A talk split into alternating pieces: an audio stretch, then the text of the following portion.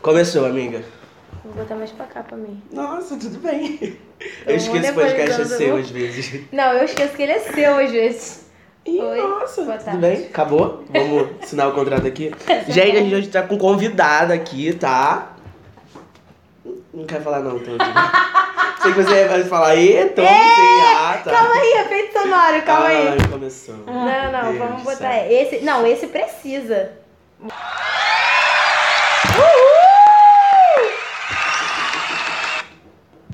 Isso? Eu fiquei Ai, Eu fiquei até com medo. Falei assim, gente, corre. Então, vamos apresentar, amiga? Vamos.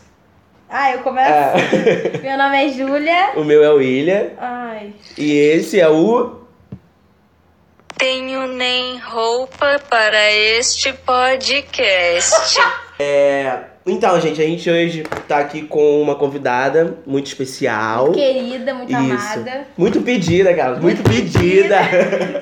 Muito militante. Isso aí, que a gente isso aí, gosta que a disso. gente gosta disso. Aqui, tô, tô quebrando- quebrou a caneta agora. Prejuízo. Então, Bárbara, se apresenta pra, pra gente. Então, gente, boa tarde, bom dia, né? Não sei se é bom dia, boa tarde. Boa, tarde, tarde, já, boa né? tarde, é, boa Um tarde. bom, tem um bom, alguma coisa. Tem um bom. boa tarde a todas, a todos e a todos, Isso aí. porque existem pessoas que não é, se adequam a essas é, racionalidades binárias, né? Então, de qualquer forma, boa tarde a todos. Meu nome é Bárbara. É, eu agradeço primeiramente as pessoas que me convidaram para o podcast, a Júlia Barros, o William Matias. Eu procurei o nome dele no Facebook, tá, gente? Para não errar. Procurei, para não errar, porque meu pai dizia: mata o homem, mas não troca o nome. né? É isso, machismo? tô zoando, tô zoando. É, podia ser, né? Mas enfim, é que Deus o tenha num lugar maravilhoso. É, ele doou lá as coisas que precisava doar, então estou aqui. É, então agradeço a vocês, é, agradeço pela oportunidade de estar falando de um tema que é urgente no Brasil, né? Em muitos países do mundo, mas acho que no Brasil, nos tempos que a gente está vivendo, gostaria de agradecer, sei lá, a tudo que é divino pelas pessoas que passam pelo meu caminho, como vocês passam nesse momento. Eu vou chorar, não Agradeço, não chore. não chore, que eu já estou a semana tô. inteira aqui, ó, me preparando psicologicamente. Acho que como a gente vai falar de racismo, acho importante a gente lembrar da nossa ancestralidade, Sim. né, que trouxe a gente até aqui. Então eu agradeço a todos os meus ancestrais, todas as minhas ancestrais. Nós vivemos aí 388 anos de escravidão, relativamente, e não fosse as estratégias delas, nós não chegaríamos até aqui. Foram muitas estratégias. Então eu agradeço a todas elas, desde antes da diáspora até hoje, e agradeço a minha ancestral viva, que é minha mãe, que junto com minha avó, que já fez a passagem, é, organizaram toda uma rede de proteção familiar, né, de apoio, focando na importância dos estudos, a importância da retidão, da honestidade é, e da verdade e da justiça para que eu estivesse aqui hoje. É isso, gratidão. Isso aí. Nossa, gente, acho A gente tá Vamos começar a mudar a nossa apresentação, amiga. Nossa, A gente vai falar, meu nome é. Você não precisa falar, meu nome é Júlia e eu, William, a gente é tipo assim. Não, vou ter que botar as palmas de novo. Ah, é, vai. Ai, pai céu. Cara, muito bom, muito bom. Que apresentação, eu arrepiei em todas as partes. Tava quase querendo chorar, viu dela cheia d'água. Eu falei, ah, ela vai chorar. Não. Ah, não, eu Eu também já vou. começo a chorar aqui já. Então, vocês já devem estar vendo aí que o tema de hoje, né, pelo título, é racismo. E como começar a falar sobre racismo, né? É, a gente separou, né, em tópicos e vamos começar, tipo, o que, que é a palavra propriamente dita racismo, né? Racismo é quando uma raça é, sofre por anos, por momentos, um tipo de discriminação pautada em religião ou em, em aspectos sociais, né, de uma certa forma. Você quer complementar, Bárbara, alguma coisa? Quero sim. Eu quero trazer é um conceito de racismo né, mais, mais fechado, é óbvio que está muito relacionado a isso que você falou, que é do Silvio de Almeida, né, de um livro recente que ele publicou, que está até comigo e eu posso dar como sugestão. É, o nome do livro é O que é Racismo Estrutural. E ele vai trazer o conceito de racismo como uma forma sistemática de discriminação que tem a raça como fundamento e se manifesta por meio de práticas conscientes e inconscientes, Sim. que culminam em desvantagens ou privilégios para indivíduos, a depender do grupo racial ao qual ele pertença. Então eu queria é, pontuar é, essas práticas conscientes e inconscientes, né? Antes de discutir se o Brasil é racista ou não é racista, já que sabemos que é, é não é porque uma pessoa não sabe que ela é racista que ela não é racista. Sim. Muitas pessoas são racistas inconscientemente. Então a gente precisa ter a consciência de que aquele nosso amigo, ou por exemplo, se aquela minha amiga que vai pro rolê e me chama de irmã e que usa dread, né, apesar de ser branca, e acha que ficar com o negão é maravilhoso, mas na hora de apresentar para a família só apresenta o branco, Sim. Ela é racista. Sua amiga é racista. Não disfaça, não disfaça a amizade com Ah, ela. eu disfaço, Né? Não disfaça. Se for uma pessoa do coração mesmo, do coração. Dá um toque, né? Né? Porque assim, como eu tenho. Eu sou geminiana com ascendente escorpião. Eu Dá sou. licença, né? Porque eu eu trouxe uma sou, geminiana, né? Eu sou de desfazer. Mas. Nossa. Assim, eu acho que o amor, né, o autocuidado, a consciência de si, ela exige que a gente traga é, uma outra expressão de pensamento para essas pessoas. Ó, amiga, você adora negão de pinto grande, mas eu vou falar pra você que o negão é mais do que o pinto grande. Essa, pra aquele nosso amigo, né, que acha que a peca da mulher preta é feia.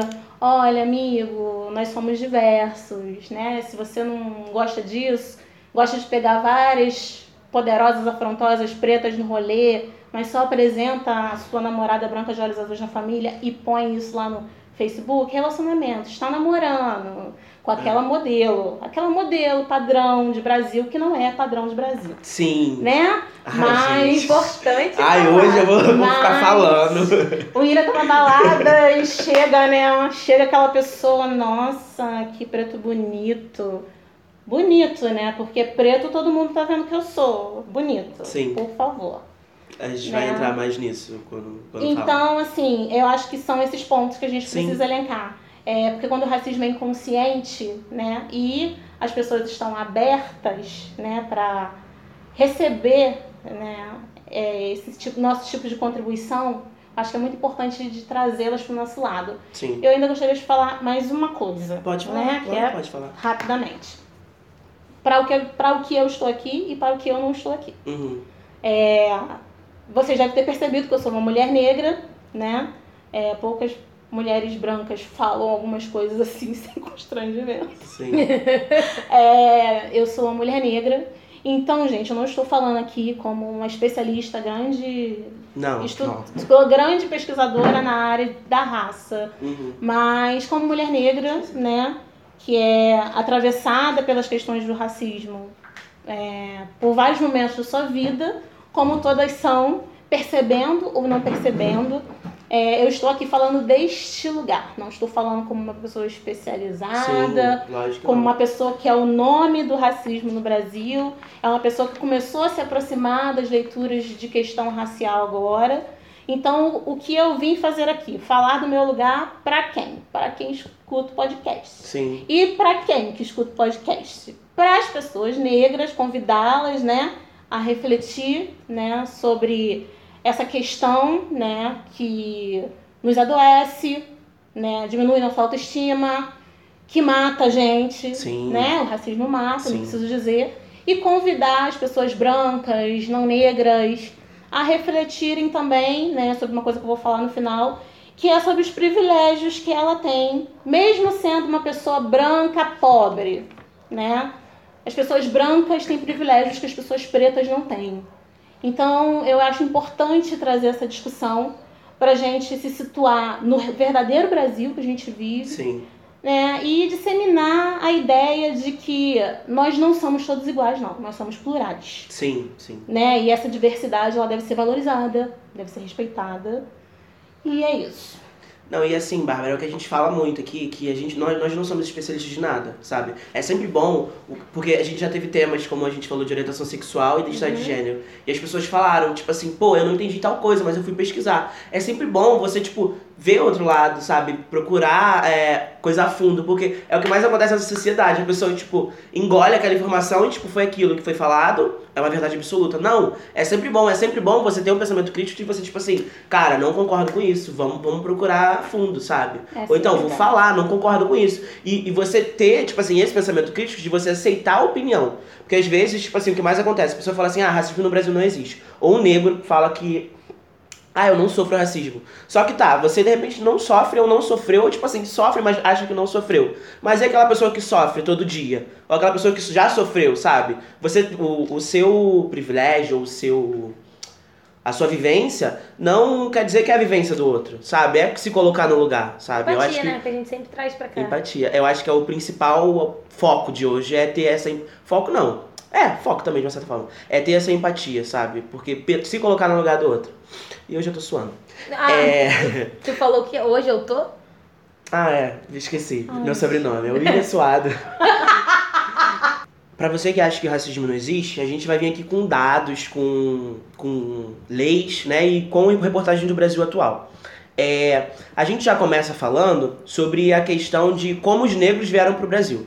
Porque muita gente fica falando, ah, os negros viviam em tribos e eles mesmos davam o- os negros para os portugueses, ingleses, ibéricos, né? De, de uma certa forma.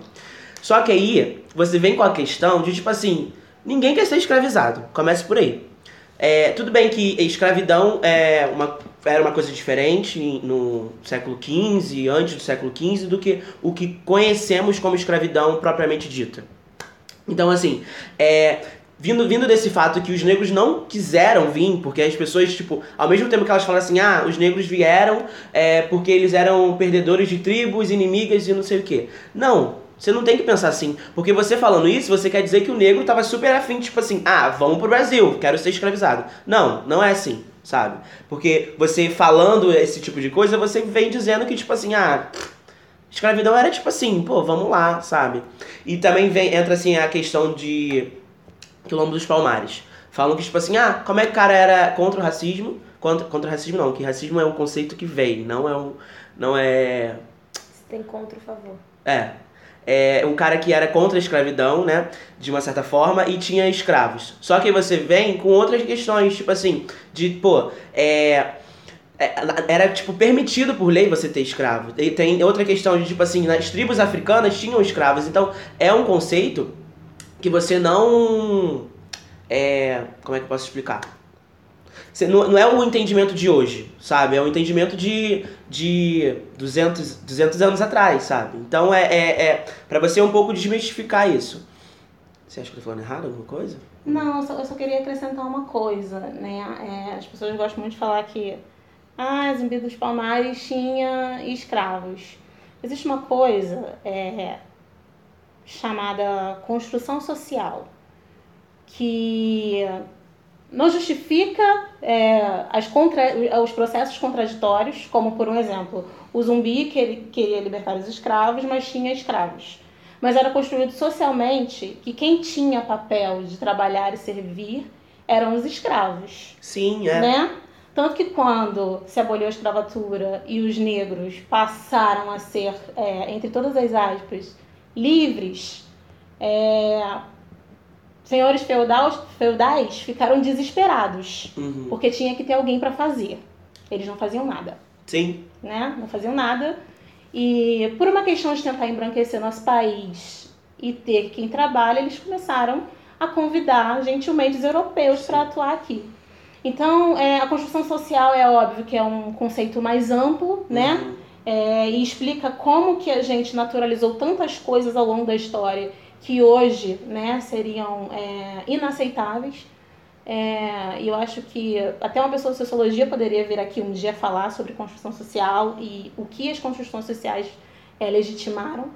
É, mas a gente tem que entender que as coisas existem num contexto Aham. e num tempo. Eu acho que é basicamente isso que eu tinha para acrescentar como um ponto, né? Então, a gente agora vai ler um post que o David Miranda colocou no Instagram sobre leis. É, David Miranda é um deputado é, federal do Rio de Janeiro, tá, gente? É, e ele, ele botou as leis que foram é, aumentando né, esse racismo. Em 1808 1837, teve a primeira lei de educação, dizendo que os negros não podiam ir à escola. A gente já começa daí tendo um parâmetro de. Tipo assim, tá, por que não, sabe? É, e em 1850, a gente tem a lei das terras, que os negros não podem ser proprietários. Você vai pegar? Falar. É. Então, a Lei de Terras de 1850, ela muda é, características dentro da questão fundiária, Uhum. né? E vai dizer que a partir daquele momento as pessoas não podem comprar terras apenas a partir do, do fruto do seu trabalho, da acumulação advinda do trabalho. Uhum. É, os direitos sobre todas as terras passavam a ser do Estado. E era o Estado que escolhia quem recebia essas terras. Certamente é, os negros não seriam contemplados, como Sim. não foram. Aham. Né? É, e o pouco que sobra para a comunidade negra, né, as comunidades quilombolas, as terras quilombolas, como a gente vê, hoje vem ameaçada né, com esse discurso de modernidade, expansão da fronteira agrícola, construção de ambientes turísticos em lugares de populações tradicionais, dentre outras coisas.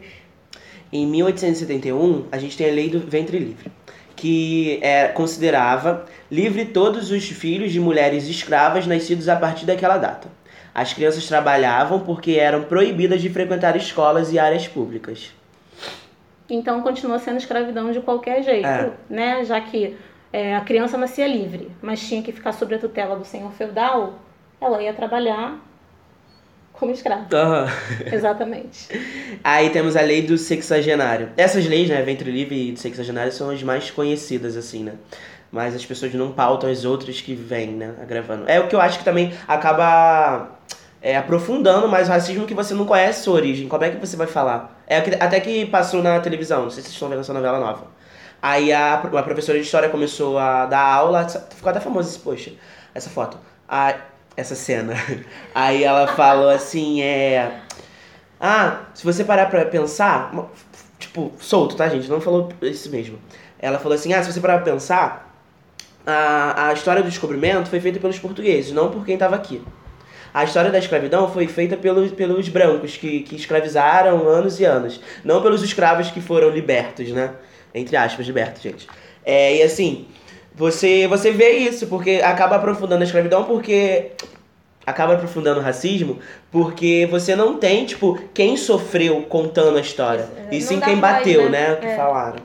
É, É. eu acho que essa é uma questão, é, é, essa é uma questão de institucionalização, né?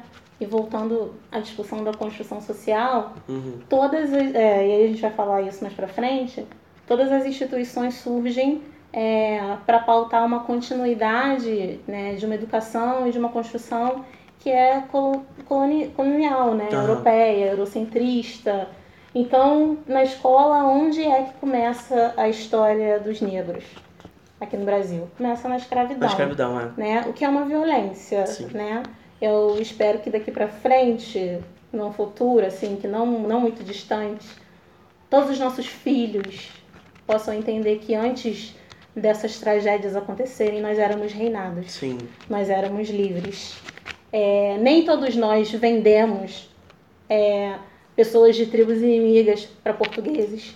Muitos de nós fomos apenas sequestrados Sim. e os nossos ancestrais nunca mais tiveram notícias de nós. Aham. É, então é basicamente isso, pra gente não esgotar a questão É. do E racismo. aí tem, com essa lei de sexagenário, era considerava livre quem alcançasse 60 anos, é, nenhum negro alcançava essa idade. Vai falar? Real. É, tem uma outra coisa sobre essa lei do, do sexagenário, né? É, que além de ser é, uma pauta que liberava o senhor feudal para se desfazer daquele negro, é, a gente pode fazer uma analogia muito importante com a reforma da Previdência de hoje, né? Naquela época, o negro nem chegaria aos 65 anos. Eram raríssimos, Né? raríssimos, É, raríssimos. o- a, a expectativa de vida muito legal naquela época era no máximo 40 anos. Uou, maravilhoso. Uhum. Porque a pessoa era tão destruída que ela não, não passava ali da faixa dos 30. E a gente fica pensando hoje, né? é, que as pessoas utilizam como um discurso muito falacioso, inclusive, que uma pessoa de 65 anos consegue trabalhar é, assim, tranquilamente. Uhum. Sim. E pessoas assim provavelmente nunca foram em chão de obra, né? Lugares onde acontece a questão da construção civil, trabalhos braçais, né? Que é, tiram em muito a, a- a produtividade ao longo do tempo da pessoa, porque cedo a pessoa já sente suas forças se esvaindo. E mesmo quando são pessoas muito fortes, né? Na construção civil tem uma galera muito forte que trabalha até muito tarde. É, então, voltando a essa questão da reforma da Previdência, é, a gente observa que tem muita gente dizendo que as pessoas podem trabalhar é, perfeitamente até mais do que 65 anos. Uhum. Mas qual é a natureza desse trabalho? É, que permite que a pessoa trabalhe muito bem e cheio de saúde, né, com o salário que tem até os 65 ou mais de 65 anos Sim. né? A gente tem que discutir a natureza das coisas, né? E como a natureza das coisas afetam algumas classes. Eu acho que um político pode trabalhar até os 80. Não é um problema para ele, Sim. né? Agora, um trabalhador da construção civil, e eu levanto essa bandeira mesmo porque meu marido é da construção civil, é, ele não vai conseguir trabalhar muito além de 65. A gente pega também a questão dos trabalhadores rurais. Exatamente. Campesinato. Sim. Né? É, o campesinato é um, é um grupo de pessoas do- do- das quais a gente depende pelo Muito. menos três vezes por dia Sim. e que são as menos valorizadas, Uhum. né? Para qualquer coisa que seja. Depois eu vou voltar à questão do campesinato, mas é basicamente isso. Tá, então vamos pra próxima. Em 1888 foi a abolição da escravatura. Depois de 388 anos de escravidão. Só que aí eu queria falar dessa parte, porque a- as pessoas acham de, tipo, ah, 1888 foram libertos. Tipo assim, Fim não tem mais. acabou, não tem mais nada, isso aí, existe, pô. É. Foram libertos, gente, pelo amor de Deus, né? Acorda. Só que, tipo assim, é, você entra na questão que, tipo assim, eles foram libertos, mas foram libertos, tipo assim, se vira aí, te libertamos, era isso que vocês queriam, sabe? Só que, tipo, não, não, não deixaram eles ir pra escola, não, tipo, deram um trabalho digno, né, pra eles. E, assim, você entra na questão de, tipo assim, caraca, sabe? E aí? Vocês estão libertos, tá? E aí? liberto por ser liberta. Sim, é. É, você quer falar? Vai. Quero. É, essa questão da, da abolição, ela traz alguns conteúdos bem interessantes. E um deles, assim, é, de fato, é, são as políticas de morte que passaram a acompanhar é, a abolição, né? Política de morte do povo preto, basicamente. Por que, que o Brasil foi, é, foi levado a abolir a escravidão? A Inglaterra, que já funcionava a todo vapor dentro de um sistema é, capitalista, onde o mercado consumidor é a pauta, Uhum. né? Para se consumir precisa ter quem consuma. Sim. É, e como a Inglaterra era, era líder, né, dentro da questão da competição mercadológica, a Inglaterra pressionou muito, né, é, Portugal e seus colonos a libertarem os escravos, porque precisavam todos os países, né, parceiros, é, dentro dessa competição, precisavam de mercado consumidor Sim. e cedendo né, uma pressão de Portugal, não por causa né, da bondade de Princesa Isabel, ela, né, Deus que o tenha, que não utilize isso como pena para ela, né? Também acho que pode ter sido um canhãozão de bucha, mas é, é, foi basicamente uma pressão por mercado consumidor é, da Europa. E é, quando eles foram libertados, né, quando os nossos ancestrais foram libertos aqui, a intenção era que após a liberdade, sem emprego, sem trabalho, isso tudo era previsto. É, eles não iam sobreviver. Aham. Eles acharam que, gente- que nós não sobreviveríamos. Então, assim, nós fomos libertos, né? Sem políticas de reparação, sem indenização, sem emprego, sem moradia, Sim.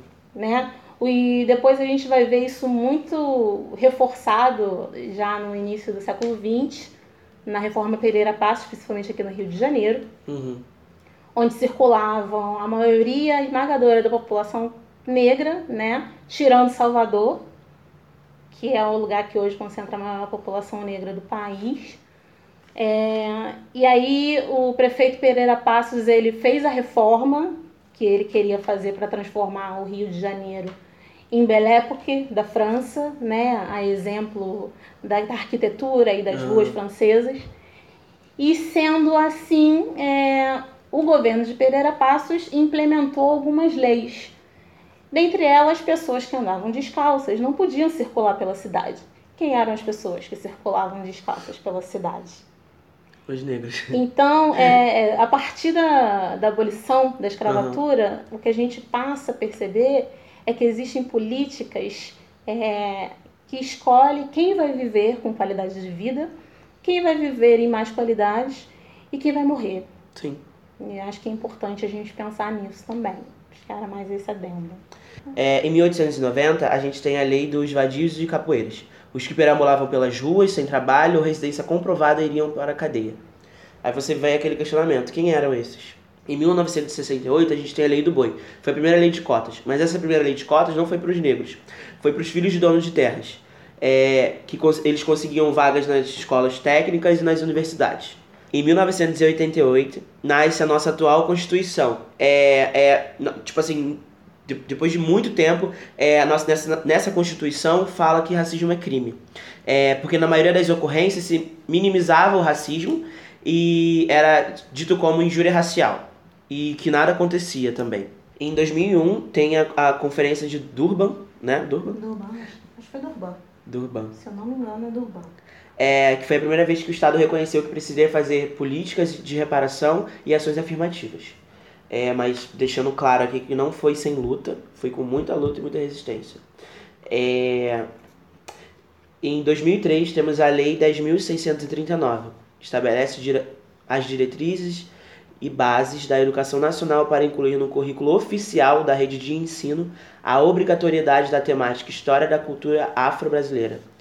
É, e tá aqui um adendo, que, con- que con- convenhamos, não é cumprida. E, tipo, muito real, porque eu nunca tive história da África, nunca tive história é, afro-brasileira, assim. Foi a questão que a gente falou. A gente, do nada, sai da, da descoberta, do descobrimento do Brasil, entre aspas, pra, pra, pro, pra escravidão. Tipo, do nada, sabe? A gente tem um marco aí de 400 anos, 500, 500.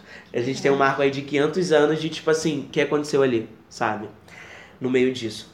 E assim, é, eu, tipo, vou ter semestre que vem História da África. E só uma História da África, como se a África fosse, tipo assim, é só isso, tá, gente? Não tem mais nada. Sabe? Você pega muito disso de que você falou, de tipo, é, a gente não tem é, história da, da África, história da escravidão. A gente tem, tipo assim, ó, assim aconteceu do meu ponto de vista branco, não do meu ponto de vista de que sofri, de que apanhei, sabe? E assim, é, a gente tira tanto da educação básica, que não tem é, história da África, e como que a gente tem. É, tipo, até no, no ensino superior, que eu só tenho uma história da África, tipo, sabe? Você quer dar alguma coisa ou não? É, então, eu gostaria de fazer uns adendos, né? Essa questão do, da obrigatoriedade do ensino de história é, na África, não só para professores é, que são histori- historiadores formados em história. É, eu vejo que dentro de um currículo brasileiro, né, que ainda precisa ser muito discutido, Sim. é, é, é quase proposital não, é, não trabalhar a história da África, já que os nossos currículos, eu como geógrafo, não falei, né? Falei que eu falei. Não, sou falou, não falou. Gente, de formação, sou geógrafa, sou licenciada em geografia, eu faço coisas na minha vida, sim. É, sou dona de casa, que isso é muito interessante também, né? Os, os serviços domésticos não, não acabam nunca, então eu trabalho muito, né? Como muitas mulheres nesse Brasil. É, e também trabalho como bolsista técnica na Escola Nacional de Saúde Pública, da Fiocruz. Trabalho com um projeto que trata a situação das redes e regionalização do SUS nos estados do Rio e Mato Grosso. Mas já lecionei em algum momento da minha vida, que eu era uma pessoa bem saudável, aliás, mais saudável do que eu sou hoje. eu lecionei e pelo menos dentro da questão da geografia, é, a discussão sobre a história da África e quando você vai mostrar é, a organização espacial da África, isso está no final do currículo. Então, muitas vezes não dá tempo de tratar. Nas escolas particulares ainda dá tempo, né? Eu lembro quando eu era estagiária, né? Eu ia ao colégio de aplicação da universidade, que era bem perto, e eu fiquei assim muito surpresa com a possibilidade que o professor teve ali em pleno mês de novembro de trabalhar a questão da, da geografia da, da África. Uhum. Mas é uma coisa que aparece no final do currículo. Né? Eu E não tive na minha escola. E nas escolas públicas, um problema é ainda maior, porque a gente sabe que tem é, outras situações que não são culpas de, de- do corpo de professores, mas Não. existe necessidade de fazer paralisação, existe necessidade de fazer greve. Então, nem sempre os dias letivos podem ser cumpridos de forma a você trabalhar um conteúdo que talvez não seja tão importante assim, né? E sobre a questão das cotas, o que eu queria dizer é, até outro dia tinha cota para filho de fazendeiro. Assim como você falou, que está exposto aí no Instagram do David Miranda, né? E ninguém lembra disso, né? Sim. Mas as pessoas é, é, lembram muito de ficar indignadas quando se fala em cota para negro. Ah, isso é um absurdo, porque é uma compensação como se o negro não fosse capaz. Tem uma coisa chamada reparação histórica Sim. que as pessoas precisam entender. E outra coisa, ai não, porque tinha que ser para pobre. Cotas, desde a sua implementação, existem para pobres Sim. existem para pessoas de escola pública. Até outro dia estava adequado dentro da questão das cotas das pessoas pobres ou pessoas que foram bolsistas a vida inteira em escolas privadas, a questão da cota para negros, Uhum. né? Então, assim, existe cota. Eu, eu, eu gosto muito de repetir para a pessoa não esquecer e não passar batido. Tem cota para pobre. Desde a sua Sim. implementação é para pobre. E pode ser, dentro dessa classificação, para pobres negros. Negros não são menos inteligentes do que brancos. Os números mostram que cotistas têm desempenho superior nas universidades públicas. Sim. Né? E arrisco dizer que nas, em algumas universidades privadas, bolsistas, né, que não são só negros, mas também muitos são negros, é, ajudam a segurar o querido ranking das melhores universidades privadas desse país. Porque nós não podemos tirar menos de 7. Nossa CR não pode ser inferior a isso. Agora, quem paga pode. Sim. Né? Então, é uma questão importante a se pensar. É uma questão de reparação histórica, não é esmola, não é favor e não é consentimento da branquitude. É um direito nosso. Né? Sim, Bárbara, nessa questão da cota, eu só fui saber quando eu, tipo, fui fazer o, o SISU pra entrar na faculdade. Porque pra mim era, tipo assim, cota para negro. Tipo, na época que eu nem tinha consciência do que é ser negro, do que, tipo, é, isso tudo, né? É, e eu, tipo assim, fui, fui me inscrever na faculdade, aí eu, eu sempre achava que era, tipo assim, cota para negros, pardos e indígenas. Ponto. Mas não, eu vi que era, tipo, cota para negros com, é, com renda inferior, cotas, tipo, Mas para isso foi negros. reformulado há pouco tempo, não- ou não? É, teve uma di- questão, uma... É, teve uma discussão sobre isso que eu não sei há quantos anos, mas a cota ainda está atrelada à questão socioeconômica. Uhum. Sim, é, é, é, eu não, não Uma tava. questão- é, Eu só tá fui, tipo, saber quando eu entrei na faculdade mesmo e vi isso tudo. É, vamos pra próxima, então. É, em 2009, temos a, a primeira política de saúde da população negra, que é o nome que a Bárbara falou. Pode falar, Bárbara. Política Nacional de Saúde Integral da População Negra. Que até hoje ela prossegue sendo negli- negligenciada e violentada, né? Você quer falar sobre a saúde? Bárbara? Quero, porque recentemente eu fui é, numa conferência né, que o pessoal do Comitê de Saúde da População Negra da Prefeitura do Rio organizou para falar dos 10 anos, que completa, que completa agora em dezembro, desta política Uhum. né, integral para a saúde da população negra, para discutir é, avanços, retrocessos e alguns pontos a serem considerados, né? É, houve apre- apresentações, apresentações muito boas, inclusive. É, mas uma coisa ficou muito clara, assim. É, a população preta, preta, né? É, retinta, ela ainda precisa de grandes possibilidades de vencer o racismo institucional para acessar essa política. Então é necessário é, racializar o SUS. A gente precisa entender que 88% dos usuários do SUS são negros. Isso dentro de uma nomenclatura utilizada pelo IBGE, onde negros são pretos e pardos.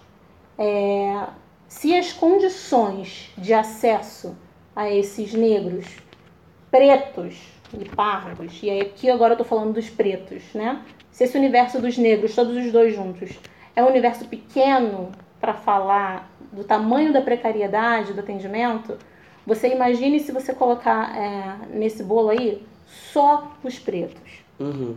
Se nós, da comunidade negra, somos 88% no SUS, a gente não pode ficar falando que tem que privatizar mesmo. Porque eu tenho escutado muito isso. Nós somos a maioria de usuários, Ai, eu fico muito puto com esse negócio do SUS, gente. sabe? Gente, é basicamente isso. Depois eu vou voltar nisso, mas a princípio eu posso dizer uma coisa que depois eu vou repetir novamente. Lutem pelo SUS, por favor. Porque senão vocês não vão ter. Sim. É isso. É, em, em 2010, temos a Lei é, 12.288, é, o Estatuto da Igualdade Racial. Em 2012, temos a Lei 12.711, que são as cotas nas universidades. Aí agora a gente vai para os dados, né, que você pegou as reportagens. Então, é, eu peguei alguns dados, né? Fui dar uma, uma lida nos dados do IBGE de 2018 e peguei uma reportagem, né, da Carta Capital. Dei até mole que eu não, não coloquei o nome dos jornalistas que publicaram. Mas vou dizer mesmo assim, faço um adendo, passo desculpas e depois eu pego o nome dos Pedir jornalistas. desculpa pra... mesma, né, a galera do jornalismo. Me desculpa. Ah, é? Porque Pronto, tem que Júlia. citar. Tem que citar. Verdade. Já falou, viu? então, gente. Dados do Instituto Brasileiro de Geografia e Estatística, IBGE. 2018. 56,10%. Esse é o percentual de pessoas que se declaram negras no Brasil, segundo a pesquisa nacional por amostra de domicílios, a PNAD, é a PNAD contínua do IBGE.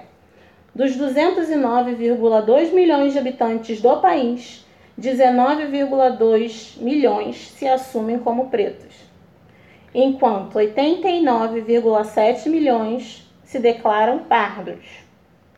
Os negros, que o IBGE conce- conceitua como a soma de pretos e pardos, são, portanto, a maioria da população. A superioridade nos números, no entanto, ainda não reflete na sociedade brasileira. Embora pela primeira vez os negros sejam maioria no ensino superior brasileiro, eles ainda não são né, a maioria nas posições de liderança no mercado de trabalho e entre os representantes políticos no legislativo. Também são uma parte ínfima da magistratura brasileira. E aí eu preciso fazer um adendo, né? Porque na semana passada, na outra semana, teve é, uma publicação de uma notícia, burburinho, olha, gente, pela primeira vez os negros são a maioria nas universidades. São os pretos. São os pardos. Né? E dentro de pardo entra muita coisa Uhum. né? Porque na certidão de nas- nascimento até eu sou parda. Não se sabe como, mas está lá. É, então a gente não pode se alegrar muito, porque se esse ano, né, o IBGE já, publica, já publicou números é, de trabalho relacionando a precarização ainda da população negra, é porque a maioria dos pretos ainda não tem acesso à universidade. E precisamos lutar pelo acesso ainda. Uhum. As cotas são maravilhosas. Inclusive são pretexto né, é, para afroconveniência. Mas a minha bisavó era negra, mas a minha tia era negra, mas não sei quem era negro. Né? Então, é, a gente precisa entender que quando a gente junta pretos e pardos, é, os pardos, eles têm o maior acesso por conta de uma outra questão que não sou eu que vou falar com vocês, mas é importante vocês falarem depois, que é uma questão de as pessoas falam de colorismo, pigmentocracia, esse tipo de coisa. Os pardos têm mais acesso a alguns tipos de atendimento. Sim. Por exemplo, dentro da prefeitura tem um programa que é território social, né, onde pessoas de comunidade, pessoas muito carentes, Uhum. que estão abaixo de determinado nível de renda, são atendidos. E essa política, é, a prefeitura diz que também está direcionada principalmente à população preta, mas se você for ver, a maioria são os pardos, oriundos, óbvio, do povo preto. Mas vamos é, levar em consideração que quanto mais retinto nesse país, mais racismo a gente sofre, né? Deixa eu Sim, seguir. assim, Bárbara, Desculpa. só nesse que você tá falando de, de ser pardo. Eu, eu li, eu li não, eu vi um documentário falando sobre isso. Documentário, esses documentários rapidinhos, né? Falando sobre isso, que é, pegaram 10 pessoas, ou 20, agora eu não lembro. E dessas, dessas 20, só, tipo, era é, pardos e, e negros. Dessas 20, só 5 se assumiram negros e os outros falaram tudo que era pardos. Tinha, tipo assim, um, é, eu, não, eu, eu sou retinto, mas eu não sou tão retinto. Tinha, tipo, gente da minha, da minha cor falando que, ah, é, eu sou pardo. Aí eu ficava assim, sabe? Mas aí quando, era, quando é conveniente, a pessoa chega lá e fala assim, ah, eu sou negro. Porque eu acredito, eu acredito, não, essa é a realidade. O nosso racismo não é um racismo dos Estados Unidos que o latino sofre é, o mesmo, o mesmo, né, entre aspas, o mesmo preconceito do que o negro, sabe? Aqui o nosso, o nosso racismo é mais ligado à negritude, ao negro, né? É, do que o, tipo assim, o pardo. O pardo pode passar batida, tipo, várias vezes, sabe? Mas o negro não. E assim, aí você entra nessa, nessa questão da cota que, tipo, um branco que tem o cabelo crespo chega lá e fala assim, ah, eu sou negro. Aí, tipo, ganha cota, às vezes, por, por esse argumento, mas chega lá fora e fala assim, não, eu sou branco. Sabe? É. Tem, tem essa questão assim. É, e não é. E aí eu não tô dizendo, gente, que a pessoa que tem o cabelo crespo e a pele clara não possa acessar as cotas. Mas a gente precisa analisar como que a implementação da política de cota está sendo feita. Sim. Defendo até o fim a política de cota. Eu também. Ai, mas não tem que defender porque a população tem que melhorar das bases. Vai melhorar das bases quando? É. Porque ti- acabaram de tirar recursos da educação dizendo que iam investir na educação fundamental. Sim. Eu tenho vários amigos que ainda atuam nas escolas de ensino fundamental. Esses recursos ainda não chegaram lá, Sim. né? Então a gente precisa discutir isso e uma outra coisa, né?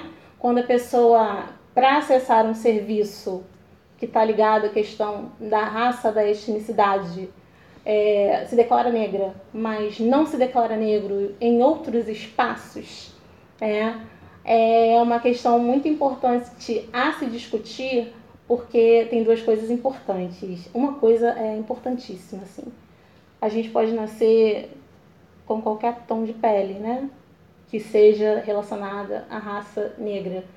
É, mas tem uma professora, a Neuza Santos Souza, que ela era uma grande militante na causa é, das questões raciais. Uhum. Ela disse que se tornar negro é muito diferente. Sim. É, olhar para os lados, olhar em volta, olhar para a gente, olhar para você, olhar para mim e se reconhecer é, é muito diferente. É, eu não sei se você já teve essa experiência, mas as pessoas que se reconhecem como negras na rua, às vezes elas passam e sorriem umas para as outras. Ah, não, nunca tive. Nunca Às tive. vezes elas sorriem umas para as outras. E aí, é, às vezes você conversa com a pessoa, a pessoa conversa pegando em você, né? A gente é um povo que fala pegando Sim. no outro, né? Não que não me irrite. Mas é- é- essa é a, a- uma das sínteses do que a gente é. Se tornar negro é saber que a sociedade não vê você como um integrante dela. E mesmo assim, você está lutando todos os dias para que você seja reconhecido e os seus pares, aonde quer que você esteja. né? Comigo, assim, Bárbara, tipo assim, né? Que eu, que eu sou várias. vários. É, estereótipos, não, esqueci a palavra. Você, é, é, todos nós so- somos atravessados por várias questões, né? É, isso. É, não tem como a gente é, descolar é, raça, né, de gênero. é, eu vou sofrer por ser mulher negra, você vai sofrer por ser negro e LGBT. Aham. Isso que eu ia É. falar agora. E são duas violências bastante. é, como é que eu falo? Perversas, né? Sim, sim. É, na, na questão que você falou, é tipo, dentro dessa que eu sou várias questões, além de ser negro, eu sou tipo negro, sou gay. Então acontece de, de reconhecer quando, tipo, eu vou pra algum lugar, aí, questão de entrevista de emprego, ou no Jovem Aprendiz, quando a gente- assim que a gente começou. Tipo assim, os meus amigos meus, tipo, é, ou eu era gay, ou era lésbico, ou era bi, sabe? Então eu acho que, que não, não é, tipo, uma coisa totalmente diferente da outra. Não totalmente, mas sim, um pouco perto da outra. Que, e, tipo assim, você também se reconhece, né, em- com outra pessoa. E acho, não sei se entra muito nisso, mas Sim, acredito que porque sim. não é um jargão, né? Mais pra frente eu vou falar de alguns dados. Isso de representatividade e identificação importam, né? Quando as pessoas falam, ai, representatividade importa, não é jargão. Não, não. Principalmente se você for negro. Sim. Essa semana saiu uma reportagem de uma menina que viu uma Maju na Ah, televisão. eu vi. E ela ficou enlouquecida. Ela, olha, ela tem o cabelo igual o meu, sabe? Sim, sim. Isso é muito. Uma vez, eu nunca tinha visto, é, por- até uns três anos atrás, nunca tinha visto youtuber negra retinta como eu. Aí eu vi a Gabi, da Gabi das Pretas. Nossa, Quando eu, vi, maravilhosa. quando eu vi aquela menina, eu quase caí pra trás, assim. Eu falei, gente, Nossa, mas ela tudo, assim, ela é é, maravilhosa. ela é que nem eu, sabe? E eu já tenho, né, é, 19 anos. eu já tenho 19 anos e eu fiquei assim. É, é é, foi um misto de felicidade, né? Afirmação, é, emoção Sim. e a esperança, de Esperança. que a gente possa ocupar outros lugares que não só lugares subalternos. Né? Desculpa, William, Não, não, era isso, era isso. Não, não tô arrependendo. Foi. Foi Posso- isso. Pode ir pra próxima. Posso seguir? Pode. É, então, é, entre aqueles, gente, eu estou continuando a falar dos dados do IBGE, Uhum. né, que também foram publicados nessa entrevista da Carta Capital. É, entre aqueles que não têm emprego ou estão subocupados, negros são a maior parte. Também são a maior parte entre as vítimas de homicídio e compõem mais de 60% da população carcerária do país. Negros também são subrepresentados no cinema, sendo minoria entre vencedores é, os integrantes de júris e dos integrantes de júris da premiação. Ou seja, nós somos a maioria na população carcerária, né? Mais uma questão pela qual não se discute a reforma presi- é, dos presídios, né? E a questão do encarceramento em massa. É, nós somos também, eu não sei qual a porcentagem, a maioria dentro de manicômios, casas psiquiátricas e clínicas psiquiátricas. Sim. É, muitas vezes sem precisar é, fazer uso das terapias medicamentosas excessivas que se fazem nos nossos corpos. Uhum. Então, é, ser a maioria dentro da população carcerária, ser a maioria é, dentro dos manicômios, ainda é um- uma representação muito racista de controle dos nossos corpos. Corpos é, que são, como é que eu digo, indisciplinados, vão parar no manicômio se insistirem, apesar da indisciplina, em cometer delitos, né, que muitas vezes a gente não sabe se, se ocorreram ou não, e podem ocorrer porque o que criminaliza, gente, a gente precisa entender, né? Porque a maioria dos pobres são negros. O que criminaliza não é a pobreza. Não. O que criminaliza é a invisibilidade, né? Eu aprendi isso com uma amiga minha, que é assistente social, e ela falou que leu um livro que eu tô doida pra ler, mas ainda não comprei. Engraçado, doida pra ler. Tem vários que eu comprei e não li.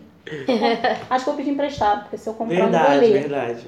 Ela disse que leu num livro chamado Cabeça de Porco que um dos rapazes que estavam no sistema, né, menor de idade, ele falou que o primeiro assalto que ele cometeu foi a primeira vez que alguém olhou para ele nos olhos. Ser invisível, né, causam coisas psicológicas nas pessoas, causam adoecimento nas pessoas. né? Sim. Então, assim, é, quando a gente vai falar que a malandragem é do negro, não, né? A malandragem é de quem colonizou, a malandragem é de quem nos adoece. É, eu acho que é uma coisa importante para se dizer. né? Bárbara, nessa questão de assalto, crime, a gente já falou no podcast aqui sobre militância. Uhum. Que, tipo, às vezes a pessoa, o negro, ou whatever, a pessoa vai, tipo, roubar um, um mercado porque tá sem comida em casa.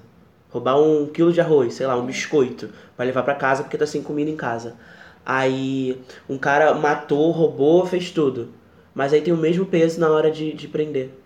É, é questão de, tipo assim, a gente, como a gente falou, a gente não tá falando que é certo roubar, lógico que não. Claro que não. Mas tem, tipo, são coisas saber diferentes, é, sabe? São coisas diferentes. Aí, tipo, os dois levam 10 anos de prisão. É, pois é. É, é, Eu acho bem curioso isso, porque é o seguinte, né? Antes que as pessoas falem, ah, o pessoal do podcast tem nem roupa, defende bandido, então leva pra casa. Eu falei, não sei, né? Tem várias casas de classe média aí, né? Que Sim. dá pra levar. Às vezes nem, Mas, às vezes nem é, classe média. É, nem tão, é, nem classe média, né? Tem gente que recebe os seus entorpecentes na portaria do condomínio, né?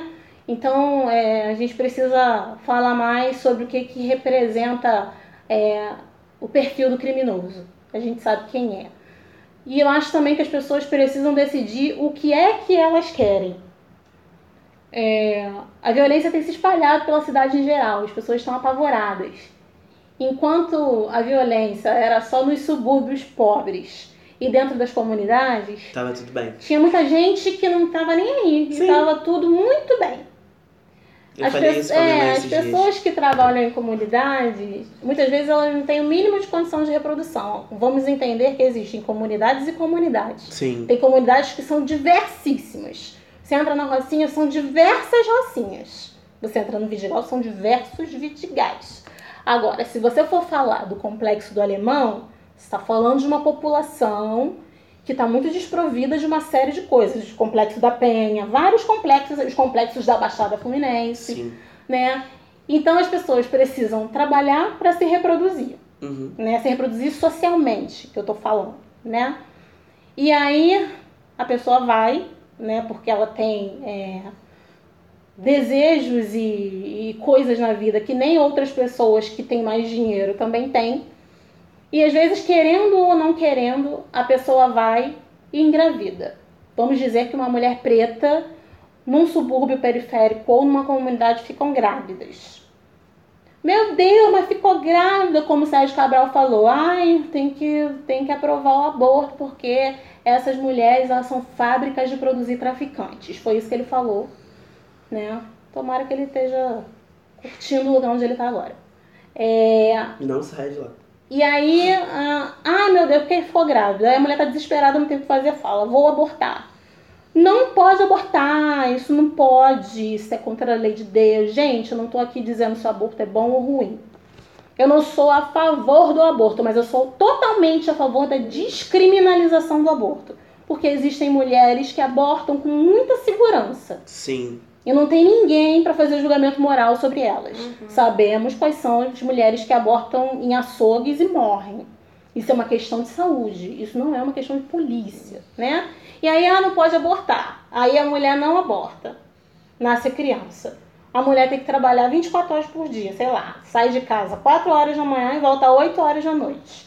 Nem sempre ela tem alguém para olhar aqueles filhos. Muitas vezes as comunidades elas são lugares de rede de proteção muito importantes. Porque Sim. se você não pode olhar seu filho, um vizinho pode, o outro pode, o outro pode. Então eu acho que assim, é, a gente tem que pensar também na favela como um lugar de sociabilidade, Uhum. né? De rede de proteção.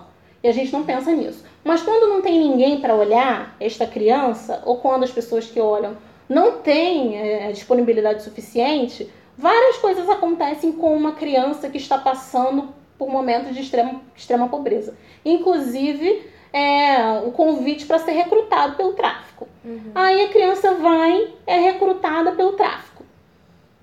Aí o pessoal fala, ah, é bandido. Aí ele vai pra cadeia, ah, não devia prender.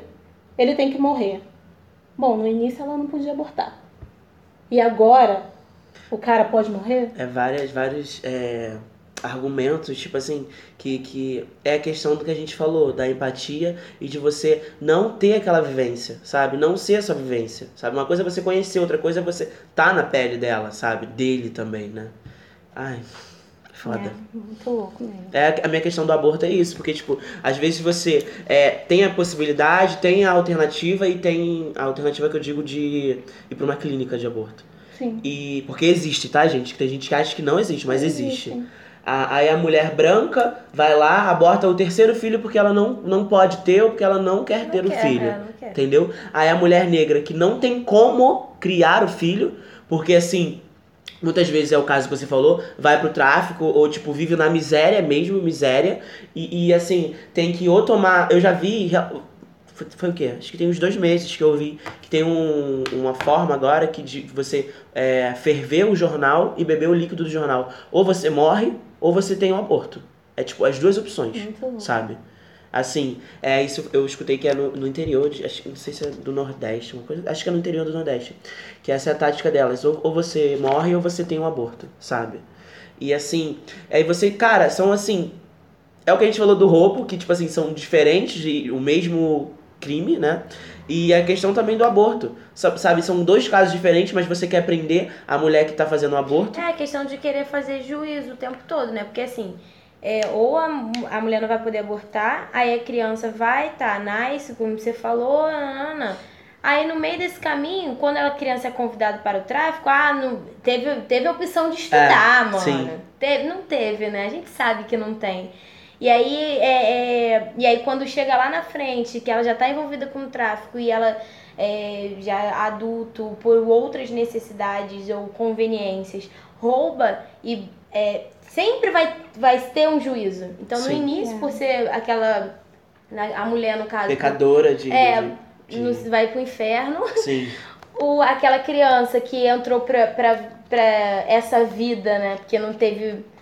te- tinha a opção de estudar e não estudou, e lá na frente. Então, assim, é questão de, de que é, sempre as pessoas querem justificar em relação, tipo, de juízo mesmo de valor. É, eu, eu, eu acho que tem uma coisa que chama muita atenção, né? É, as pessoas ficam falando. É, agora você vê. O garoto largou a escola e entrou pro crime. É, eu fui estagiária da, de uma escola na Prefeitura do Rio, na Rocinha.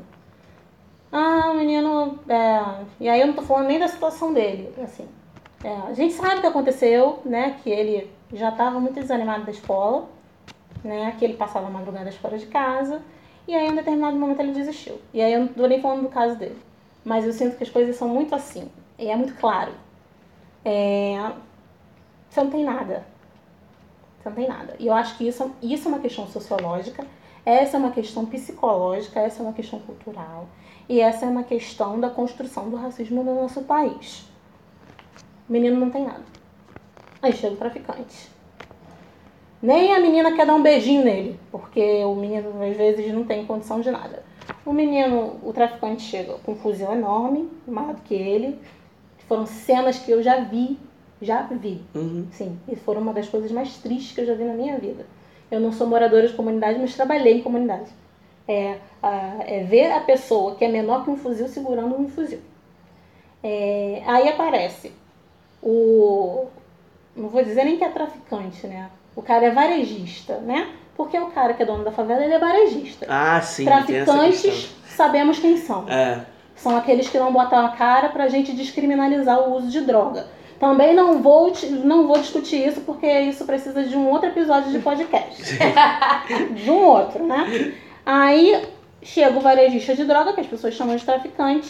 O cara tem cordão impressionante, anel impressionante, armas impressionantes, Duas mulheres mulher- é. impressionantes. E dinheiro. É respeitado por todo mundo Aham. tem dinheiro, embora ele não possa sair da comunidade. Né? Então ele não é o traficante. Se ele não pode circular livre, ele é o varejista. E aí você está passando um monte de coisa como uma criança, principalmente os meninos, né? É, eles veem essas coisas e eu acho que essa questão do poder para os meninos é forte, embora também exista isso para as meninas. O cara tem tudo. O cara conseguiu tudo ali, daquele jeito. Sim. Pô, se eu começar com um aviãozinho, o que, que vai dar pra mim? É. né? É uma questão é, é bem, bem, bem, bem, é, é, é, eu acho que é muito representativa. Aí o menino vai, sei lá, com 18 anos, 17, é preso. Nossa, mano, o homem negro também não pode errar, tá? Porque com 15 anos ele já sabe o que ele tá fazendo. Sabia muito bem o que tava fazendo, foi preso, não sei o que, não sei o que lá. E o branco é um garoto. O menino sempre. branco, na reportagem. Ah, mas os garotos, eles só estavam. Só estavam traficando, só estavam. É. Só estavam espancando a empregada doméstica que eles acharam que era prostituta, só estavam botando fogo no índio, no sinal de trânsito. Esses garotos, assim, eles chegam aos 40 anos, 60 anos como garotos, porque são brancos, né? Então são coisas importantes pra gente refletir também. Posso seguir? Pode, pode, pode. Ah, aqui. É, mercado de trabalho. Em 2018, os negros eram a maior parte da força de trabalho do Brasil, 54,9%. A proporção de pretos e pardos entre as pessoas desocupadas ou subocupadas, porém, é muito maior. No ano passado, eles correspondiam a cerca de dois terços das pessoas que não tinham emprego, 64,2%, e das que trabalhavam menos horas do que gostariam ou poderiam, 66,1%. Esses dados são do Estudo de Desigualdades Sociais por Cor ou Raça no Brasil do IBGE. Os negros também são os que mais sofrem com a informalidade, que vem crescendo no Brasil nos últimos anos. Em 2018, 47,3% das pessoas ocupadas, pretas ou pardas, estavam em trabalhos informais. Segundo o estudo do IBGE, entre brancos, o percentual de pessoas em ocupações informais era menor, 34,6%. Uma pesquisa do Instituto Etos mostrou que os negros ocupam apenas 4,9% das cadeiras nos conselhos de administração das 500 empresas de maior faturamento do Brasil. Na gerência, apenas 6,3% dos trabalhadores são negros. Pretos e pardos são maioria no mercado de trabalho somente entre aprendizes e trainees, 57 e 58% dos trabalhadores, respectivamente. Lembrando que esta classificação de negros inclui pretos e pardos. Então, se você for olhar só os negros, é menor ainda essa representatividade. Sobre a distribuição de renda, os negros ganham menos no Brasil do que os brancos. Segundo o IBGE, o rendimento médio domiciliar per capita de pretos e pardos era de 934 reais em 2018. No mesmo ano, os brancos ganhavam em média 1.846, quase o dobro. Entre os 10% da população brasileira, que tem os maiores rendimentos do país, só 27,7% são negros.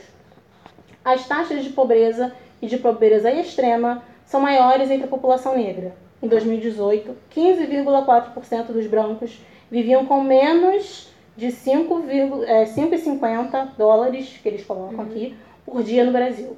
Um valor adotado pelo Banco Mundial para indicar a linha de pobreza em economias médias, como a brasileira. Entre pretos e pardos, o percentual era maior, chegava a 32,9% da população. A pobreza extrema é quando a pessoa vive com menos de 1 dólar e 90 por dia.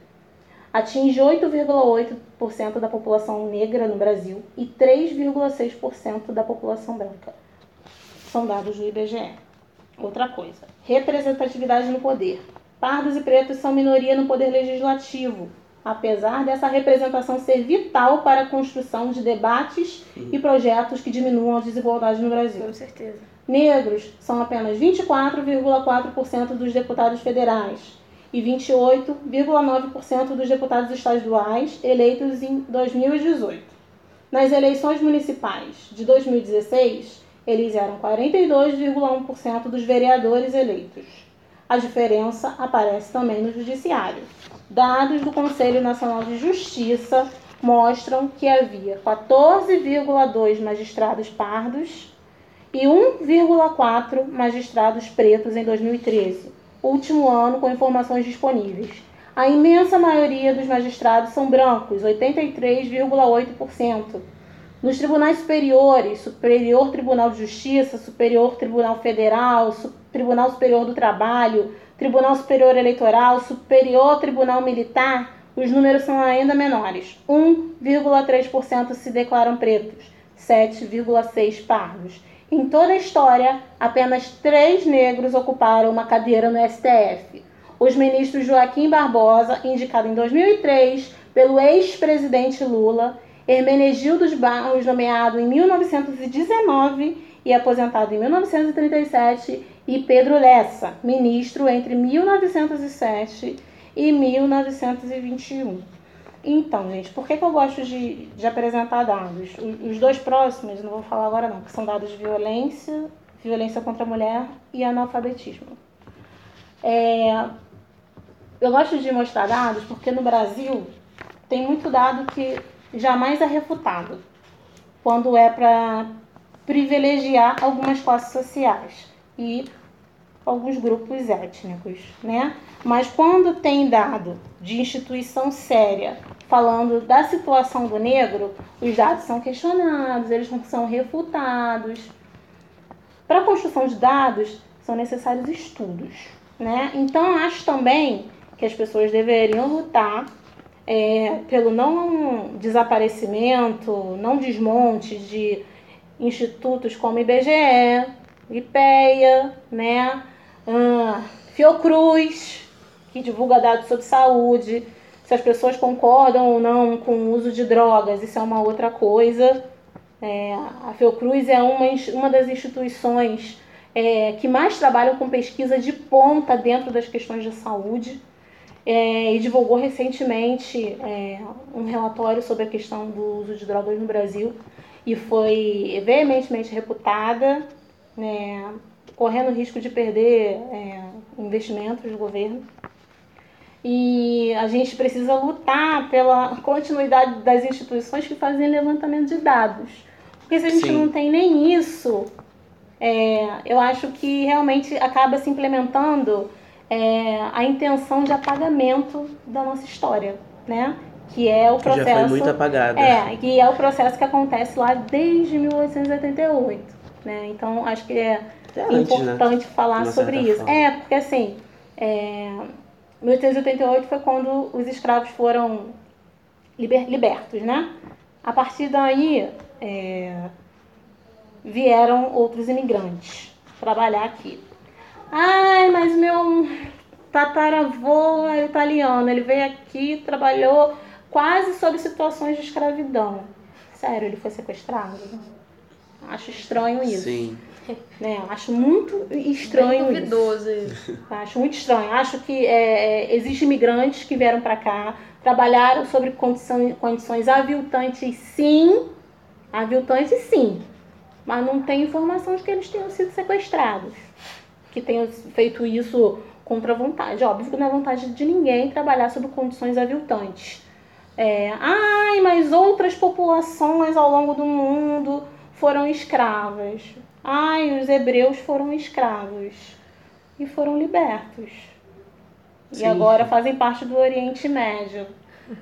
E também tem origem negra, porque viveu 400 anos escravo no Egito. Não tem como ser branco. Sim. Né? É, então a gente precisa analisar essas coisas com, com muito cuidado, né? Ai, mas por que que toda vez que o racismo no Brasil, que criou uma diáspora absurda, enorme, retirou é, um monte de gente da sua situação de cidadania, né, e afetou é, é, essas pessoas de tal forma que a gente não consegue mensurar. Por que, que essas coisas não deixaram vestígios, de repente, e 14 anos de um governo que, por mais que tenha errado, conquistou algumas coisas para a população de Ai, mais baixa renda, deixou um estrago. Sim. Temos estragos, sim. Uhum. Mas acho que os primeiros estragos são dessas políticas pautadas num sistema que é extremamente racista. E aí eu não vou dizer, não vou aqui ficar citando partido, porque eu não sou candidata a nada, se algum candidato quiser me liberar um dinheirinho, né? mesmo assim não vai rolar. Vocês sabem como eu sou. É, eu acho que a gente é, não deve ficar aqui levantando bandeira de partido. Quem quiser que levante, que as pessoas também são livres para isso. Que agora é, tá um negócio que tu não pode nem falar qual partido que você né, é, é, ou se é direita ou esquerda, ou se é isso ou aquilo. Então, gente, eu tendo, eu tendo a, a ter pensamentos de esquerda, mas entendo também que por muitos anos, em muitas situações, a esquerda é, é, é, não pautou a questão do negro. E não vem pautando. E se não pautar a questão do negro, principalmente do negro que agora é evangélico, é, do negro que é militar, do negro que está revoltado com alguma coisa que aconteceu nos últimos 15, 16 anos para cá, se a esquerda não sentar e discutir com o negro trabalhador, né, com o povo trabalhador em geral, nunca mais vai retornar ao governo. Uhum. E mesmo que não retorne ao governo, eu acho que tem que ter serenidade para discutir pautas igualitárias. Não é possível mais é, querer que as maiores militâncias LGBTs estejam concentradas na zona sul do Rio de Janeiro. Verdade.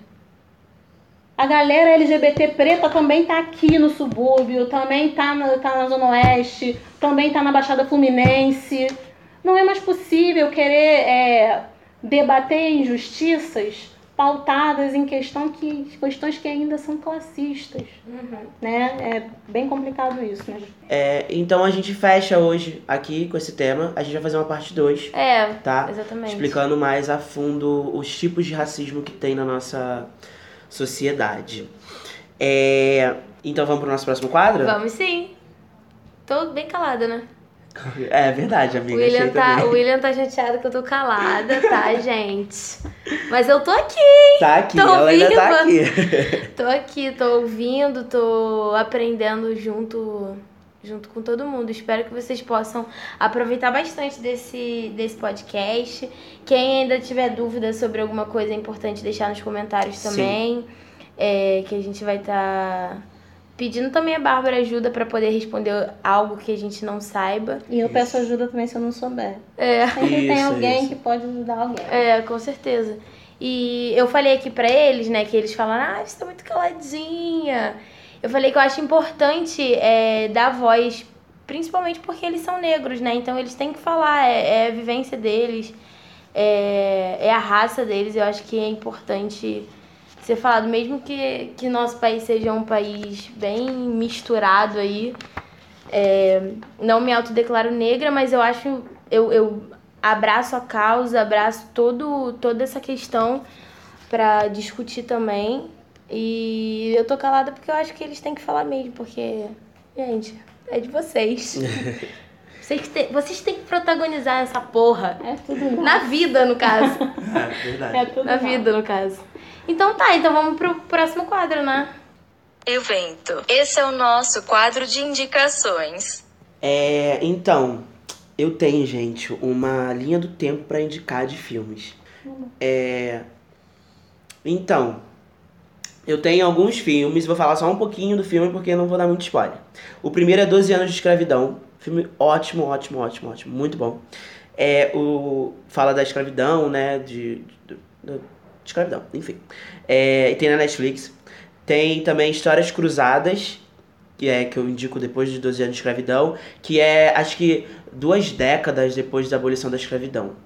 Aí conta a história das das babás da- da- das, das senhoras lá é, e toda a questão da, da- do racismo da época que eles tipo tava acontecendo algum protesto eles tinham que sair do ônibus pra continuar a viagem só o pessoal branco assim Coisas surreais. é que porque a gente assistindo com nossos olhos a gente fica assim quê tá de sacanagem não eu já Volta, pensava volta todo fazer um mundo. escândalo Bota tudo. Aí depois eu indico Selma, que é a história do voto lá nos Estados Unidos. É porque eu também não achei muitos filmes brasileiros sobre o tema. E o- uns que eu assisti, eu, tipo assim, achei que tem alguns erros de roteiro, não era muito casadinho. É, e Histórias Cruzadas de Selma tem na Telecine. Depois eu indico Estrelas Além do Tempo, que é muito bom, muito bom. São mulheres negras que trabalham, trabalha, trabalharam na NASA e isso é baseado em fatos reais. Selma também é baseado em fatos reais. É, essa- são, quatro, são três mulheres negras trabalhando na, Na- na NASA e elas começam a. Elas. Alguma. Não, uma delas que vai perder o emprego se não aprender a como mexer no computador. Ela começa a, tipo, vai na biblioteca, pega livro pra ler, tudo. E também conta o, o, o racismo da época. É, e depois eu, eu indico ódio que, o ódio que, que você semeia, que é um filme atual, tem no Telecine também. É, Estrelas Além do Tempo eu não achei na Netflix e no Telecine, gente. Desculpa, procurem. Me desculpa, é. Deem. Procurem! Mas assistam. Mas é, mas assistam, gente, é muito bom. E o outro é ódio, O Ódio que Você Semeia, é um filme um pouquinho atual, que fala dessa questão que a gente falou sobre a vivência. Porque. Não, se eu falava da spoiler, então não tem como falar. Depois eu conto. Ai, não Conta dá aqui em off. Tem um spoiler. livro É. também. É do livro, né? É do livro. É muito bom, é muito bom o filme. Conta, né, a história do povo. Do, do... Tá dando spoiler? Não, não, não Cadê? é spoiler não. Do pessoal negro, né? E da garota, que ela é negra, só que ela estuda em escola particular. Aí ela fala, né, no começo do filme mesmo, que ela, ela é duas pessoas. Porque ela tem a convivência dela no, no bairro dela, né, com o pessoal dela, negro, e ela tem a convivência dela com, na escola que só tem gente branca. Sabe? Aí mostra esse contraste, tipo assim, ela, ela fica com medo de ser ela mesma por, por sofrer racismo dentro da escola ou outra coisa do tipo. É, e é isso. Você tem alguma coisa pra indicar, Júlia? Não. Ah, Nesse, nesse episódio não. Tem no próximo. Quero que as pessoas estejam ansiosas para minhas indicações. E você, Bárbara?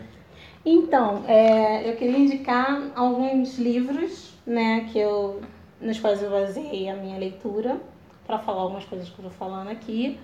É, um é o Racismo e o Negro do Brasil, Questões para Psicanálise, ele é muito bom, Nossa. né?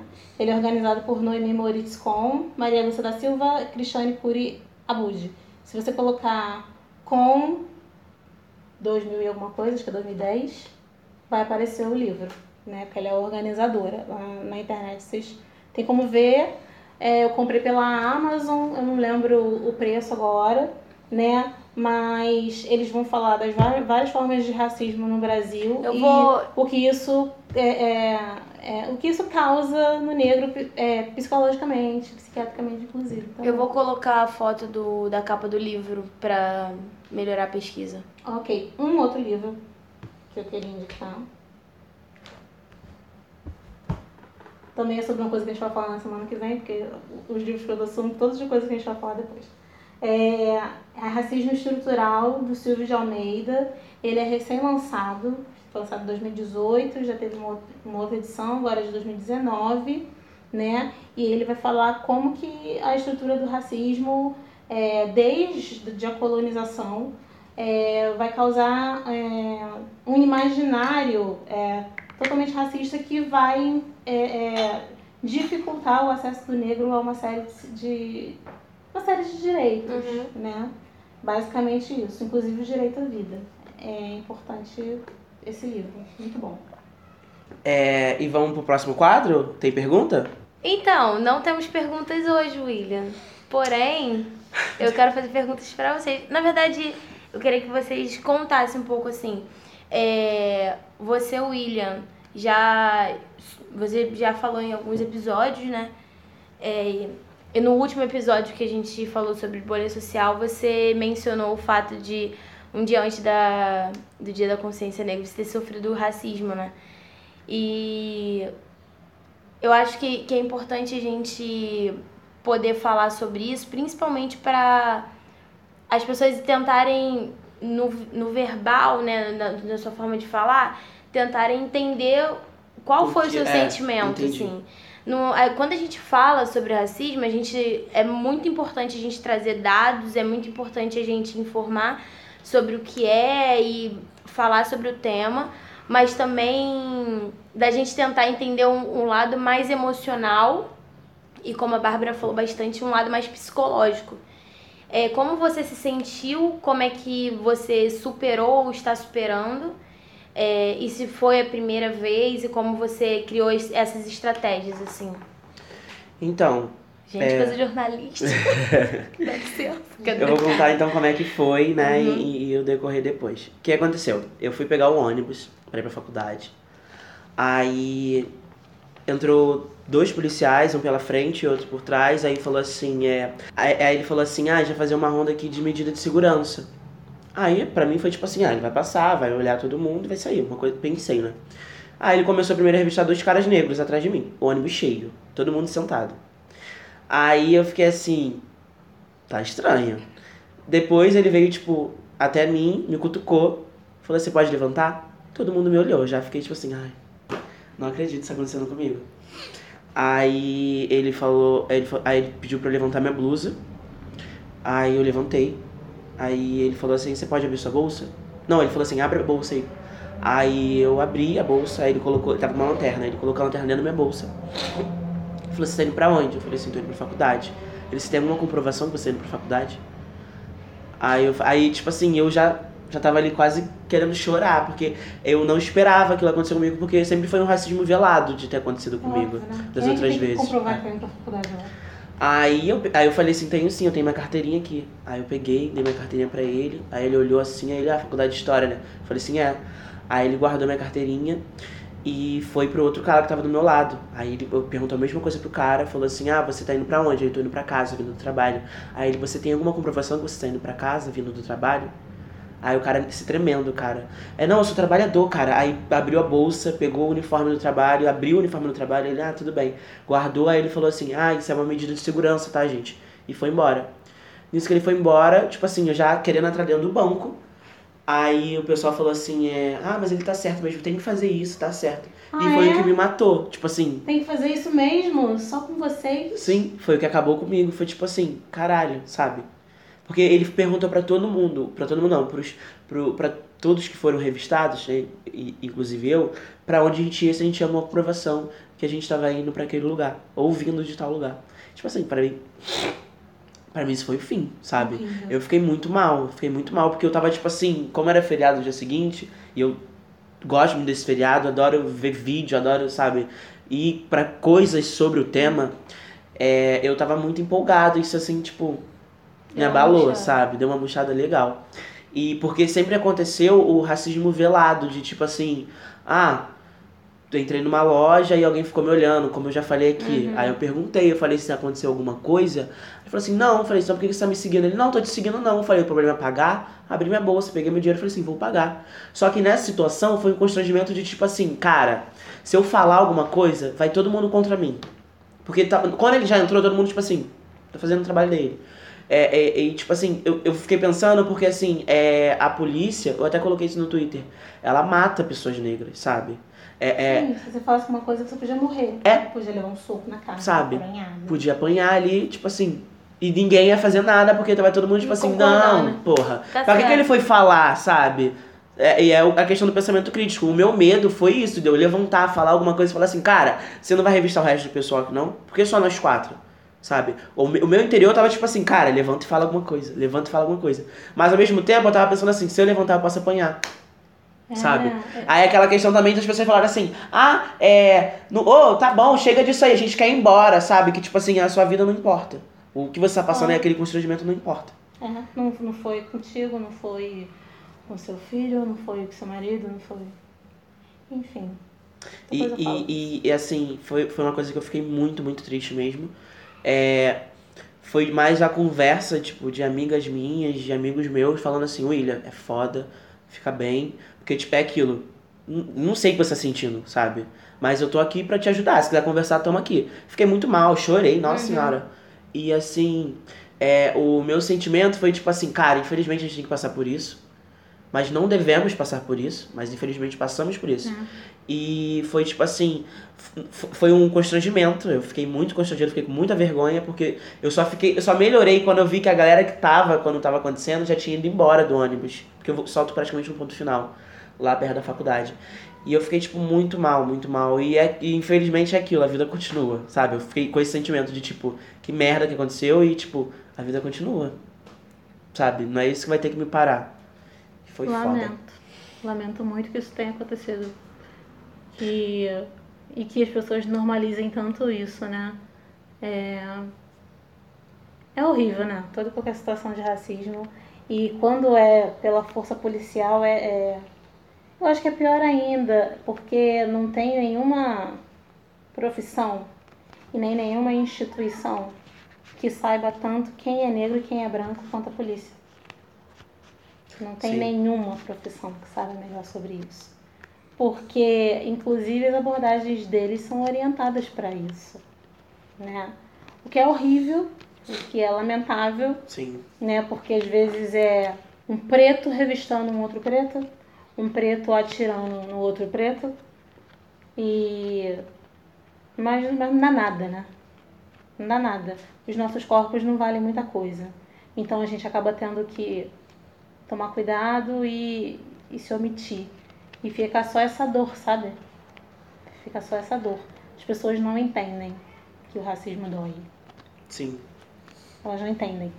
Elas, para elas começarem a segurar a onda, porque eu acho que por muitos anos elas não vão entender, elas têm que começar a ser questionadas, assim. Porque agora eu vejo que as pessoas estão falando assim, ah, mas o mundo tá chato, você não pode falar nada, tudo é racismo. Eu acho engraçado, né, como o mundo tá chato e humilhante pra gente há mais de 500 anos. E, E ninguém, ninguém tá leva nem aí. isso em consideração, né? Sim, sim. Então eu acho que a pessoa tem que ser questionada mesmo para ela se sentir constrangida. Porque mesmo sendo constrangida, ela não vai passar um terço do que a gente passa. O racismo não dá trégua, trégua ele é diário, do jeito que as pessoas olham, do jeito que as pessoas falam, né? Do jeito que as pessoas querem tocar em você sem o seu consentimento. Ai, tem um pelinho aqui. Eu não dei consentimento para você encostar em mim Uhum. sabe? Acho que é. É muita coisa, William. É muita coisa. Que daria horas de conversa e mais um Sim. episódio de podcast pra falar do que o racismo faz na nossa cabeça. Mas é isso. É, então, é, vou, vou deixar essa pergunta pro William. E no próximo eu vou fazer uma pergunta pra você, Bárbara, voltada para um. Também em relação a, a- ao racismo, enfim. Só que adentrando outra coisa. Então eu vou deixar pro próximo. Porque pra dar um suspense também, que eu gosto disso. É, só uns avisos então, né? Ah, a gente não tá recebendo perguntas de vocês no Que Roupa Eu Uso. Eu peço pra vocês mandarem novamente. É, no nosso e-mail, tem gmail.com ou pela, pelas nossas DMs, nossos directs, manda lá é, que a gente tá olhando tudo. Nosso, twi nosso, nosso Twitter é Tenho Nem Roupa e nosso Instagram e Facebook é Tenho Nem Roupa Podcast. Isso. É, e, e os nossos pessoais também. O William Matias, é, tanto no Twitter quanto no Instagram. William Matias com N e Matias com TH. Underline no final, gente. Esqueci de falar. É, e o meu é no Twitter é BC underline Julia e no, no Instagram é Ju Barros arroba oficial. E Bárbara, quer deixar suas redes sociais? Onde podem te achar? Então, gente, onde é que vocês podem me achar? Eu, não- eu, eu nunca lembro bem como é que é o, meu- um- o meu nome na minha página do Instagram. vamos Mas Calma eu acho que a gente que vai é, achar. Mas eu acho que é ba.op.silva. Não sei por que eu fiz esse disparate. Isso já tem anos. e no, no Facebook é mais estranho ainda porque eu boto meu nome e meu sobrenome inteiro. As pessoas só botam Júlia Barros. William Matias. Meu nome no, no Facebook é Bárbara Oliveira de Paulo da Silva. Porque eu não queria desprestigiar nem a família da Sim, minha tá mãe, certo. nem a família do meu pai. E o meu marido estava bolado porque eu já tinha um sobrenome dele e não estava botando no Facebook. Cara, não problematizando isso, mas já problematizando. Tipo assim, todo mundo. Você sabe da origem do sobrenome Silva, né? Não. que. Tá, então explicando. que é a questão do Silvestre, porque os negros não tinham nomes, é, sobrenomes, alguns, né? Não tinham sobrenomes, aí botaram Silva, porque Silva em alguma língua significa silvestre. Que, que, tipo, remetendo à questão do. do negro ser, não ter humanidade ser tratado como animal, né? É, porque ele não é Cavando, mas militando Ele ainda. não é, é, não é domesticável, né? Aí as pessoas falam, ah, o, nome, o sobrenome Silva é muito feio, que não sei o que, o meu nome é William Matias da Silva. Você acredita que muitas vezes eu ficava menosprezando o meu nome Silva? Nossa, Agora, que louco. nunca mais.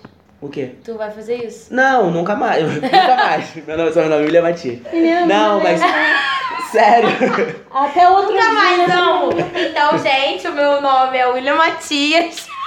Não, mas agora. Mas eu, eu tô, que- tô querendo te dizer porque qual- o que que acontece? Quando eu fazia prova, eu colocava o William Matias.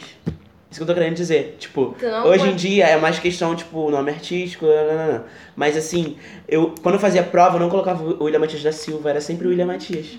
Pra tu ver. Coisa É, de eu doido. Também, eu também achava o nome Silva bem feio, assim. Agora Até Mas é a questão do- Bárbara vai refletir sobre. Ah, com certeza. né? Eu me casei com Silva, né? Meu filho será Silva ou filha quando eu tiver.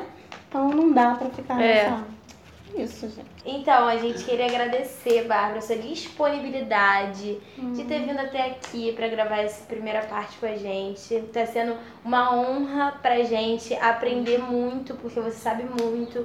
É, quando a gente pensou em trazer pessoas para o nosso podcast, foram, foi exatamente com para poder agregar, né? Porque a gente sempre diz aqui que a gente não é o dono da verdade, que a gente não, não tem certo ou errado, mas que as pessoas desenvolvam sempre pensamento crítico. É, a gente muitas das vezes fala sobre assuntos soltos, né? É, e hoje a gente teve com você algo muito mais embasado. Isso é Sim. muito bom, porque é um assunto que precisa de embasamento. Não é um assunto que a gente vai aqui falar e acabou. A gente precisa de dados, a gente precisa de informação e a gente precisa de realidade, de que como, como as coisas são de verdade, assim. Então foi muito bom é, ter você aqui com a gente. Muito obrigada. Volte mais vezes, com certeza. Traremos outras pautas para você poder agregar pra gente aqui também. Muito obrigada. Eu que agradeço. Fico muito feliz de poder falar sobre esse assunto. Acho que é, as próximas gerações, assim, tenho muita esperança é, de que as próximas gerações e os dos nossos filhos negros, é, porque o que eu espero, eu espero dos negros, eu não espero nada de pessoas brancas, é, racistas, né? Sim. Amigos brancos, olha, não fiquem chateados. Eu espero muita coisa de vocês. espero muita coisa de vocês. Espero que vocês continuem sendo pessoas antirracistas, inclusive. É, mas eu espero da- das próximas gerações e das gerações que estão aqui agora, na militância, pretas, que a gente possa cada vez mais é, buscar conhecimento né, sobre a gente e que a gente possa honrar essa nossa ancestralidade, né, que é tão importante e que criou um monte de significados e um monte de estratégias para que a gente pudesse chegar aqui- até aqui e falar que racismo não é algo natural ou que não existe racismo no Brasil ou que o meu amigo é racista e eu não sou racista. Vamos mudar isso aí. Meu amigo Né? é negro e. É, eu não sou. É, é aquele mantra, né? Aquela musiquinha que aquele menino Yuri Marçal no outro dia cantou. Eu não sei como é que é o ritmo. Quando começa assim.